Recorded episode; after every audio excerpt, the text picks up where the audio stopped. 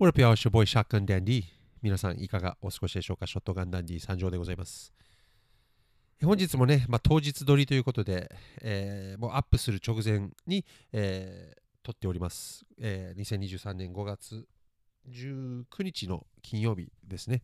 花金でございます。はい、で今回もちょっと急ぎ気味に撮ってるんですけども、まあ、結局20分また超えると思うんですが、えーまあ、それにもちょっと理由があって、まあ、それも話していこうかなと、えー思います。はい。で、相変わらずこう テーマとかが見つからずに何話していいかわからない状態になってるんですけども、まあ、だからさっき言ったように、まあ、今起きてることなんですけども、え昨日ですね、まあ、これ本当にどうでもいい話なんですけども、昨日、あのいつも通りキングオブフリップの練習してる時に、あのインスタグラムに通知が来て、えで、本当に結構、何年ぶりかの感じで連絡来たんですけども、まあ、あの過去編聞いてくれた人がは分かると思うんですが、昔働いてたね、ストリップクラブ、はい、昔、ストリップクラブで DJ してたんですよ。はい。えー沖縄にある有名なストリップクラブなんですけども、はい。えーでそれのね、えー北の方にあるハンセンっていうアメリカ軍の入り口の目の前に、えーそこの3号店目って言えばいいんですかね、を、えーオープンしてて、はい、でそこのなんかマネージャー的な、まあえーそうですね、マネージャー、店長的な人からの連絡だったんですね。はい、で自分が前、ストリップクラブで働いてる時からその人も、まあ、いたいて、まあ、最初はバーテンで働いてて、自分より2個ぐらい下なんですけど、えーいて、で、ずっと彼はそのままチーチーズ、まあ、そのチーズ、まあ、店名言っちゃったんですけど、まあ、そのストラップストリップクラブで働いてて、まあ、今となってはま店長になってるんですね。まあ、彼は今39ぐらいですかね。はい。まあ、その人からの何年かぶりの連絡が急に来て、で、ちょっと金曜日と土曜日、まあ、今日と明日なんですけど、えーまあ、DJ やってくれないかと。ちょっと休んでしまったのかな？普段の DJ が。わかんないんですけども。今から聞くんですけども、今日から言って。はい。ってことで、えー来てたんですけど、まあ、ちょっと最初は断ろうかなと思ってたんですけど、えーなんせ、この人には、ちょっとは年下だけど、ちょっとお世話になった過去があるので、これも過去編聞いてたらわかるんですけども、あのまあ、一回このチーチーズがね、沖縄で起きた大事件のせいで、まあ、えーティーチーズとその時はデジャブっていうところが2店舗あったんですけどもどっちもまあ急に閉めることになって自分急に仕事がなくなった時があったんですよ。このストリップクラブの DJ してたんですけど。その時も彼はそこで働いてて。で、えーその仕事ねなくなった日に、えー仕事ないか仕事ないかって言ってた時に、まあ、彼の弟ね、この店長さんの弟が、えー違うなんかところでキャバクラのなんか、えー経営をしちょうどし始めた頃で、まあ、ボーイを探しているということで、まあ、その日のうちに、えー連絡を取ってもらって、えーで、まあ、コネとか聞かして、えーその日のうちに、まあ、そこで働くようになったんですよね。なので、食いぶちは、まあ、つなげたんですかね、最低限の。っていうちょっとした縁と、えーお世話にな、恩っていうものがあるので、恩みたいなものがね、まあ、断りづらいなっていうことで、えーまあ、受けました。はい。で、まあ、ポケット、まあ、ちゃんと稼ぎ、ね、その分は、えー支払いもしてもらうので、給料としてね、まあ、ちょっとしたポケットマネーにはなるし、はい。ちょっと、えー、めんどくさいし、あの、キングオブフリップの練習が今日ちょっとそのせいでできない。まあ、ちょっと個別に言い訳、まあ、なんていうの、言い訳なんですけどね、これは。やろうと思えばいくらでもやり方はあるので、あの、でもさすがにちょっと、えーで、きついので、まあ、キングオブ練習、キングオブフリップの練習は多分今日できないなっていうことで、ちょっと残念なんですけども、まあ、さっき言ったようにそういう恩もあるし、えーまあ、たまにはね、変わったこと、ね、もう楽しいかなと思って、久しぶりにね、えー本当に10年ぶりぐらいかな、そこで DJ すんの。もっとか。ちょうど10年ぶりぐらいだに、えー DJ するのもまあ悪くないかなと思って、ストリップクラブでの。まあ、ストリップクラブの DJ っつったって、ただ、あのーその踊る女性の人たちが選んだ曲をポチって押して流すだけなんですけどね。はい。まあでもまあ久しぶりに、えーまあ彼にも会いたいし、店長にもね、えまあいいかって感じで、まあ今日と明日、ほとんど週末潰れちゃうんだけど、まあ行くことになりました。はい。ごめんなさい。ちょっと愚痴じみた感じで。はい。で、この出来事も、あのちょっとどうでもいい話ではあったんですが、やっぱりちょっとつながってくるわけなんですよね、今回の自分の動きに。はい。あのまあ、これも何度も言ってることなんですが、あの普段のツイッターのドキュメント動画でもよく言うし、えーこのポッドキャストでも何回か言ったと思うんですけど、やっぱりこうどんな小さな動きもですね、えー、影響を及ぼすんだなって本当にまた再確認させられましたね。えー、なんせずっと連絡取ってなかったし、もう俺、自分自身ももう別にストリップクラブの DJ なんてもうね、一切やらないつもりだったんですよね。ストリップクラブの DJ で働くこと。で、彼も多分そのバイブスを受け取って、えー、今までの間ずっと連絡なかったんですけど、今回また連絡あったのがやっぱりこのツイインスタの動きを見てなんですよね。彼も言ってたんですけど、なんか最近ね、何かの大会に出るために頑張ってんの見てるよっていう風にあに電話があった時に言われて昨日。はい。で、多分そういうのを見たから、DJ がいなくなった時に、あ、ちょっとね、ショットガンダにに DJ, と DJ で働けるかどうか確認してみようってなったんですよね。はい。だから本当に意外なところでね、あの自分の動きっていうのが影響していくんだなって、本当に再確認しましたね。自分がこのキングオブフリップに向けて、えー、毎日練習動画を上げてなければ、多分この、えー、DJ、ごめんなさいだけど、すいませんけど、DJ ちょっと今、あの休んじゃったんで、働け働いてくれませんかっていうこの店長からの連絡もなかったんじゃないかなって思いますね。はい、今までもなかったし、動いてなかった時、はい、あの10年間。まあ、バウンサーは何回かあった気がするんですけどね。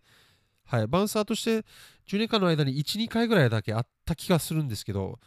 えー、それでも10年前じゃなかったもう本当忘れるぐらいの感覚ですね。はい。なので、まあ、本当にこの、どんな動きでもね、やっぱりやった方がいいですね。で、このご時世 SNS がいっぱいあるので、まあ、これも何度も言ってることですけども、本当に今回も再確認して実感したことなので言いますが、まあ、SNS とかに投稿すべきですね、本当に。あの自分の動きとか発言はなるべくした方がいいなって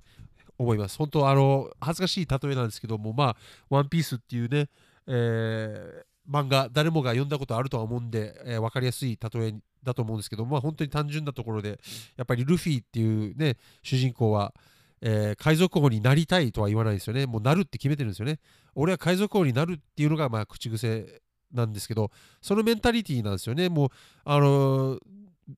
本当に読んだことしかある人しかわからないですけど、まあ、ベラミーとかっていう、えー、本当にモブキャラなんですけども、まあ、えー、空に行く、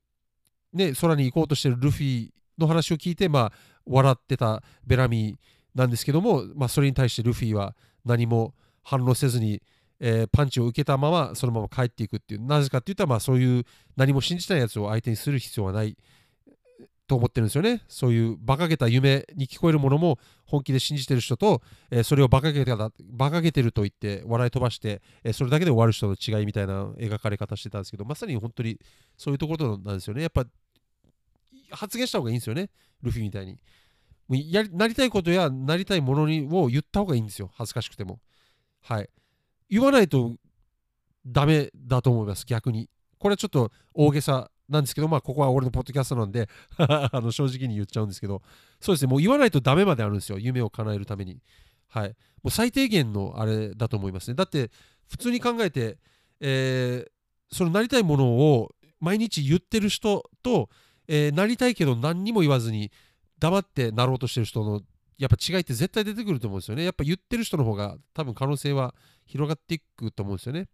はい。で、ごめんなさい。ちょっと話が脱線したんですけど、まあ、今回のこういった、まあ、どうでもいいことではあるし、なんならキングオブフリップ優勝に向けてはちょっと弊害にはなってるんですけど、でも、まあ、経験でもあるので、全然、あの、いいし、で、やっぱり自分のこの動きによって、まあ、こういったね、スイープクラブの DJ ちょっと出てくれないかっていう話にもつながってくるんですよね。だから意外となところでつながってくる。で、これでもしかしたらなんかこの、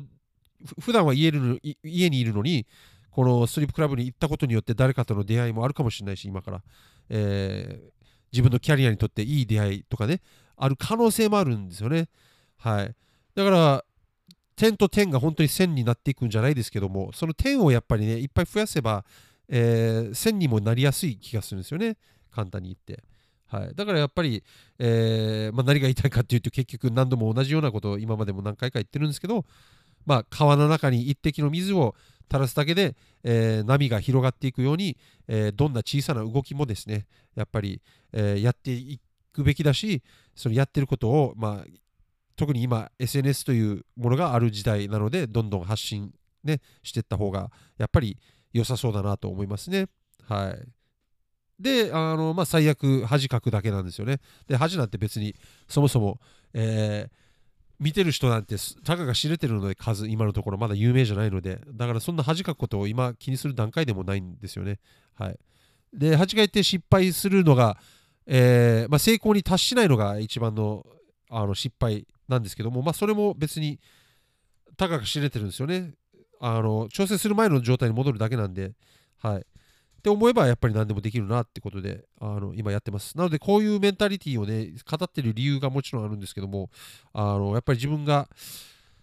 やりたい数多くのうちの結構大きい一つが、まあ、人を感化していきたいってこれも何度も言ってるんですけども、えー、一人でも多くの人をねやっぱりあの夢に向かわせたいんですよね。自分も本当に挫折の苦しみをまあ、これも過去編聞いてくれたら分かると思うんですけども挫折することの苦しみ痛みきつさ悔しさそういったものを全部理解してるつもりなんですよね、はい、でも諦めの悪さというか、えー、それでも夢を叶えたい人って多分いっぱいいると思うんですよね。自分みたいな境遇の人たち。はい。なので今まさに自分がその10年間ビートメイクやってなかった間の自分に向けてじゃないですけどそういった人たちがいるのであれば、まあ、立ち上がらせたいし、えー、今夢に向かって奮闘中でいろいろ悩んでる人たちがこれ聞いて、えー、ちょっとでも力になれればいいかなとも思うし、はい。なので、えー、ちょっと上から目線とかに聞こえちゃうかもしれないんですけども、え別にそういう、え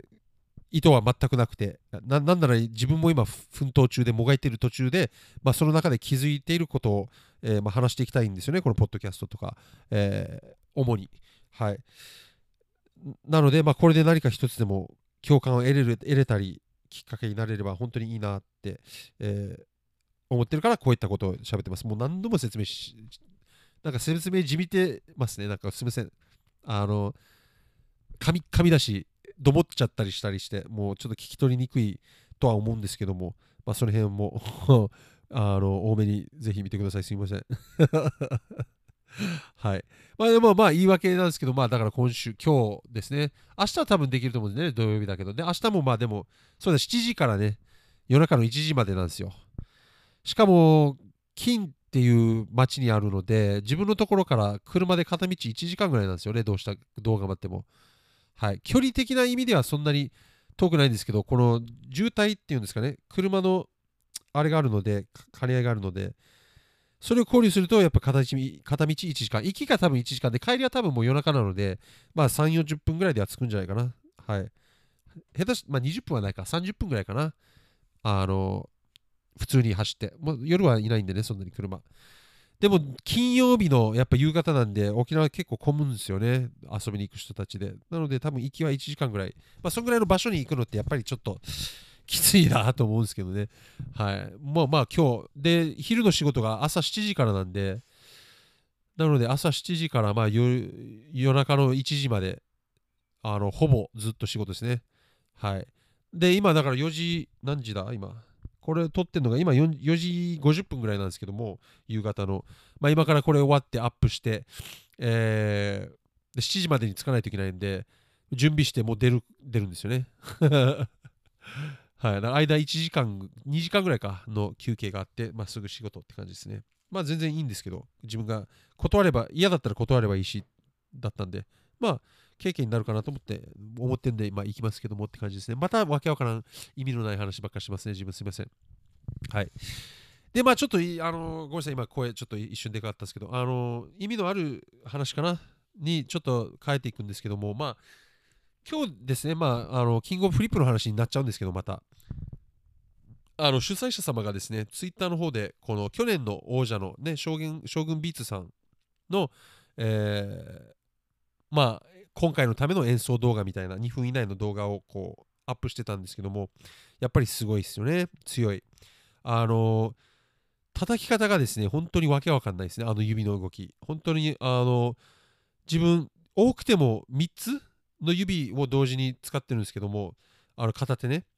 もう彼は全部使ってんじゃん。5本とも全部両両手、だから10本使ってるんじゃないかな。しかもそれぞれが違う動きで。って思えるぐらい、えー、すごい指の動きで、しかも音もちゃんと結構かっこよくてっていう、えー、ところでマジで猛者っすね。もう本当、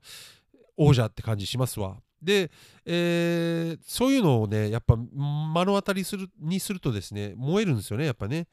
こう敵に不足はなしじゃないですけどこうやっぱり目の当たりにしてどんだけのものを目指せばいいのかっていうのを、えー見え見えるとやっぱりこっちも動きやすいっていうか、えーまずやる気が出るしで自分今の自分のね現状が足りてるのか足りてないのかっていうのを確認にもできるしまあ明らかに足りてないんですけど自分のところ。はいだからどこの辺を目指せばいいのかなっていうのもある程度見えてくるんですよね。やっぱ見えないよりは。はい。で出るって決めてから、えー応募者たちの動画を見るまでの、まあ、や2ヶ月弱あ2ヶ月ちょいか。2ヶ月半ぐらいの間去年出場し去年出場した人たちの、えーそういったものしか見れなかったので、あのー今回まず誰が出るのかもわからないしあの応募者すらもどんなのがいるのか全くわからない中でこう練習を続けるのってやっぱり結構、えー路頭に迷うじゃないですけどやっぱ難しいんですよね。どんな人がいるんだろうみたいな。でどこを目指してんだ俺ってなっちゃってた時も実際ありましたね。あのこんなんでいいのかって、えーこれもツイッターかなんかで言った気がするんですけどね。あのはいそんな時があるんですよ。やっぱり見えてないとライバルが。はい。でもこのだから応募者たちが出てきてどんなもの人がいるのかどんな叩き方があるのか。ね。でどんぐらいのものを目指せばいいのかっていうのも見えてくるのでやっぱりライバルっていうのは本当に大切だなって今回も思いましたね。でこれも過去編聞いていただいたら分かるんですけども自分も高校生の時にバスケット結構なレベルでやってて日本内であの1個上の先輩の同じねセンターっていうポジションの、えー人がいたんですけど、まあ、自分はその人を勝手にライバルライバルだと決めつけ、まあ、その人を超えるために日々、えー朝練とかも毎日欠かさず行って、えー自分なりに努力して本当は下手くそだったんですよ自分中学校。高校1年の時めちゃめちゃ下手くそだったんですけど本当に多分あの高校あの時期の、えー俺たち部活の中にいたバスケ部の中で一番成長度は俺が一番上だと思ってるんですよね自負してるんですけどあの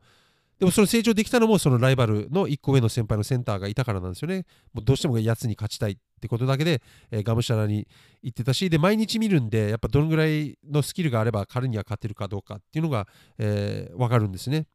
はい、でこれまたちょっと漫画に例えちゃうんですけどもまああれですよ。ハンババキですよ。まさしく。でハンババキもまあ名言として、えー俺は最強じゃなくていいと。あの自分の父親よりちょっと強ければいい。っていう風なこと言ってたんですけどでたまたま親父が最強だっただけなんですよねバキの場合はでだからバキはもうその自分の父親が見えてるしどんだけ強いのかをある程度理解できてるからこそ、えーどこを目指せばいいか分かるからあそこまで強くなれたんですよね。はい、何より強くなればいいのか分かってないとやっぱり、えー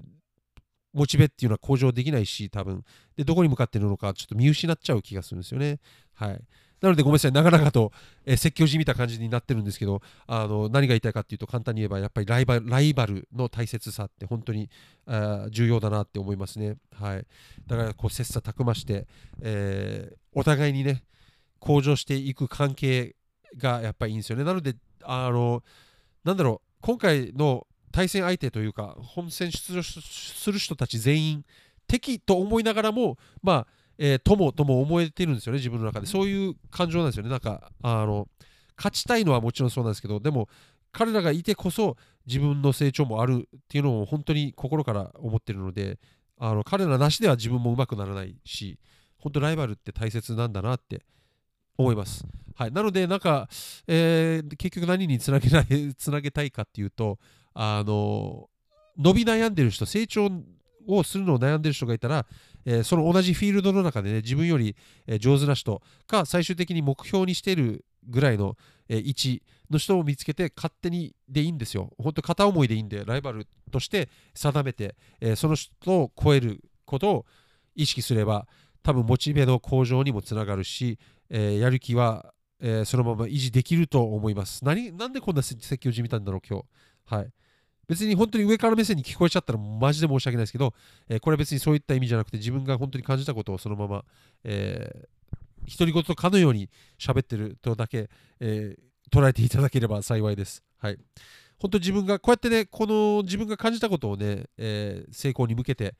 えー、語っていける場にしたいんですよ。だからこういったことをただただずっと続けて喋っていく可能性でかいです、今後も。このポッドキャスト。はい。ただやっぱテーマがあったあった方が楽しいし自分もなんかテーマがあればそのテーマに沿って喋っていきたいんですけどもなんせもうすでにネタ切れなんであのもしよろしければテーマがあればこれ話してほしいなっていうものがあるのであれば、えまあ、Twitter でも、えー、インスタでもどこでもいい、DM でもメールでも何でもいいんでご連絡いただいて、これについて話してって、